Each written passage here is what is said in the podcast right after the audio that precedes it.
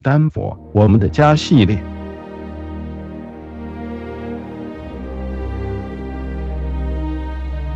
一八八二年的四月，科州的天气已经渐渐的回暖。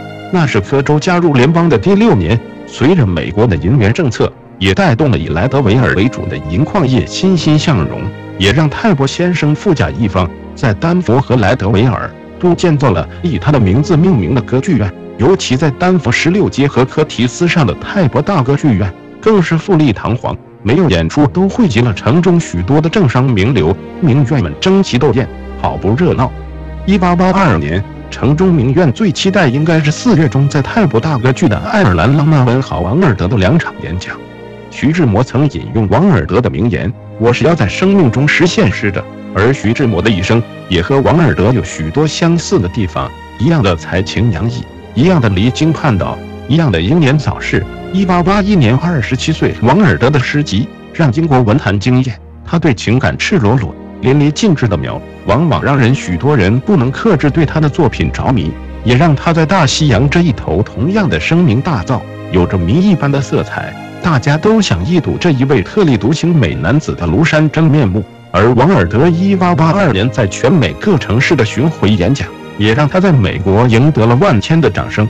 那一年，王尔德旋风似的，在四月十三日到十五日之间，在科州做了四场谈吐机智、关于装潢艺术的演讲，两场在丹佛泰伯大歌剧院，一场在莱德维尔泰伯歌剧院，一场在科泉的歌剧院，场场座无虚席，赢得了一致的好评。